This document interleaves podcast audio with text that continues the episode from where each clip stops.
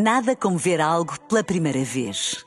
Porque às vezes, quando vemos e revemos, esquecemos-nos de como é bom descobrir o que é novo. Agora imagine que viu o mundo sempre como se fosse a primeira vez. Zais. Veja como se fosse a primeira vez. Na rádio, no digital, em podcast. Música para sentir, informação para decidir.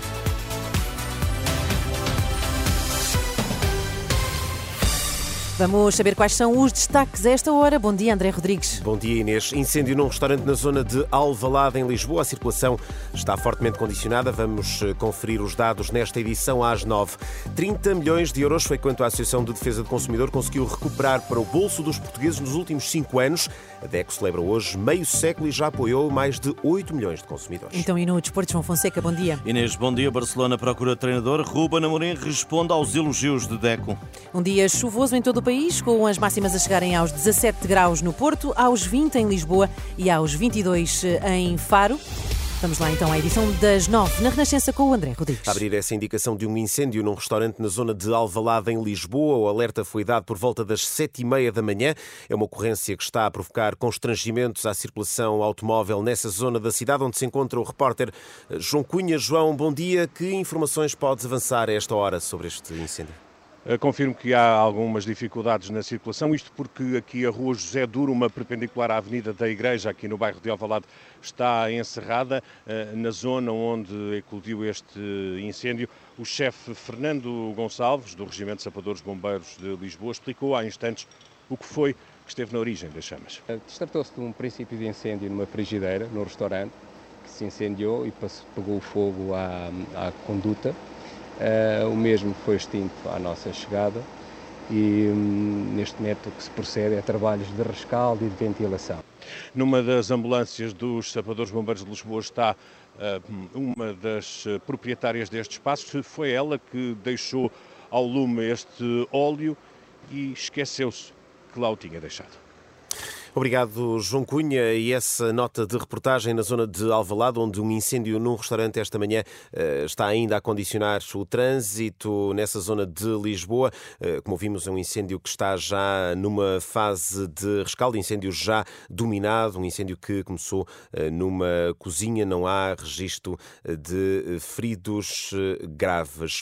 Agora, os dados da Operação Carnaval em Segurança da PSP, com dois mortos e cinco feridos graves. É o mais recente balanço revelado pela Polícia de Segurança Pública. São dados que dizem respeito à última semana e dão também conta de 430 detenções, a maioria devido à condução sob efeito do álcool. No total foram fiscalizados mais de 9 mil condutores e sinalizadas mais de 2.200 infrações, sobretudo por excesso de velocidade. O Grupo Vita vai apresentar na próxima semana à Conferência Episcopal Portuguesa uma proposta sobre a reparação financeira às vítimas de abusos. O grupo recebeu 71 pedidos de ajuda desde que está em funcionamento há oito meses. São dados conhecidos um ano após a divulgação do relatório final da Comissão Independente para os Abusos Sexuais na Igreja Católica. Um documento que a APAV, a Associação de Apoio à Vítima, diz ter contribuído para que mais pessoas ganhassem coragem para denunciar. Carla Ferreira, técnica da APAV, diz que, apesar de ainda não estarem fechados os números do ano passado, mantém-se uma tendência de aumento nos pedidos de ajuda. Estamos a manter a tendência dos anos anteriores, de um crescendo do número de pedidos de ajuda consecutivo desde o ano de 2016. O conhecimento do relatório da Comissão Independente, de alguma forma, fez com que elas próprias ganhassem essa vontade e, esse, tivessem aqui esta catapulta para pedir ajuda. Carla Ferreira da APAV, ouvida pela jornalista Ana Catarina André.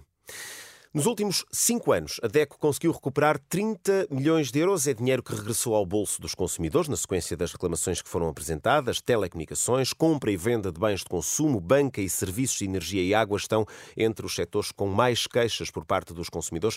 É um assunto a que voltaremos mais à frente nesta edição às nove. Galp, com lucros recordes, pararam para mais de mil milhões de euros em 2023. É um acréscimo de 14% face ao ano anterior.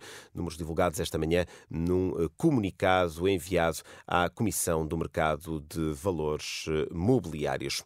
Agora, a atualidade desportiva e João Fonseca, o Futebol Clube do Porto, joga esta noite em Aroca e Ruben Amorim responde aos elogios de Deco. O diretor desportivo do Barcelona elogiou o técnico dos Leões e teve resposta ontem. Só quer ser experiente para ser treinador do Sporting.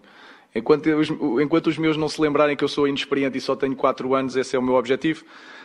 Voltar a ganhar títulos pelo Sporting, porque já, já lá vai um tempo e esse é o único foco.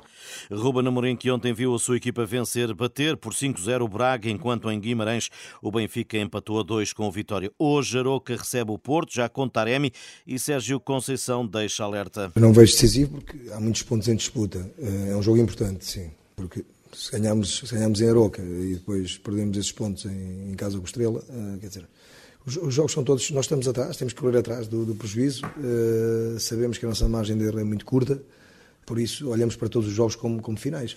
Em Aroca, o treinador Daniel Souza anuncia que a equipa vai correr riscos. Contra equipas que estão a lutar por outros objetivos, como é o Futebol Clube do Porto, uh, esses riscos que nós corremos, nós temos que, que estar bastante bem acautelados uh, e estamos, estamos preparados para, para correr esses riscos, porque sabemos que correndo esses riscos também estamos mais perto daquilo que é o nosso objetivo, que é, que é ganhar o jogo. Aroca, Futebol Clube do Porto, 8 e um quarto da noite, árbitro Nuno Almeida, VAR Luís Ferreira, o relato é aqui na Renascença. É a atualidade esportiva com João Fonseca.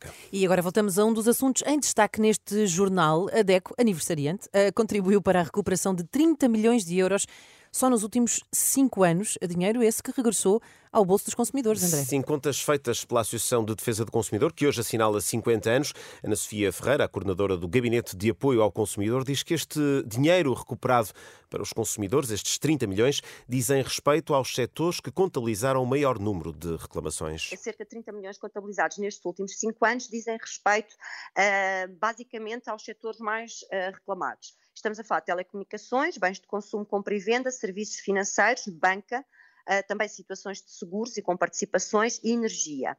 Essencialmente, estes foram os setores onde foi possível ajudar o consumidor a ganhar um, estes 30 milhões. E estamos a falar de situações desde acerto de faturação, estamos a falar de situações de reembolso de compras que foram feitas. Noutro plano, há também queixas no que toca aos apoios à renda. Ana Sofia Ferreira, nestas declarações à Renascença, diz que tem chegado à defesa do consumidor várias denúncias de pessoas que não receberam essas ajudas, apesar de terem direito a elas. Muitos consumidores não foram abrangidos pelo apoio um, e ao não serem abrangidos pelo apoio e estando uh, em condições de o ser, têm muita dificuldade em apresentar reclamação e receberem resposta. Portanto, há aqui a informação entre o IRU, a autoridade tributária, uh, dificuldades que depois acabam por uh, passar para o consumidor que constantemente não recebe resposta à reclamação que apresentou, não percebe o motivo pelo qual não lhe está a ser aplicado o apoio e, portanto, esta é uma situação que efetivamente uh, o, uh, urge ultrapassar. O apelo da DECO, especialmente numa altura em que muitas famílias se debatem com dificuldades financeiras, a defesa, para o, a defesa do consumidor assinala hoje 50 anos de existência, cerca de 8 milhões de consumidores foram já apoiados ou receberam algum tipo de aconselhamento. Este é um trabalho da jornalista Fátima Casanova para ler em eh, rr.pt. E a fechar, Inês, pode uma carta de condução custar 40 mil euros? Não sei, Pergunto. pode?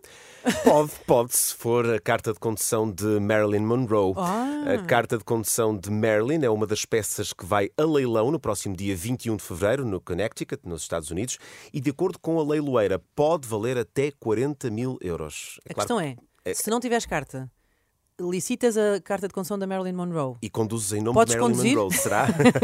não sei se podes. Às tantas não. Às se calhar não, não, se calhar não, se calhar não podes. Bom, obrigada André, até, até já. já. Nada como ver algo pela primeira vez. Porque às vezes, quando vemos e revemos, esquecemos-nos de como é bom descobrir o que é novo. Agora imagine que viu o mundo sempre como se fosse a primeira vez. Zais. Veja como se fosse a primeira vez.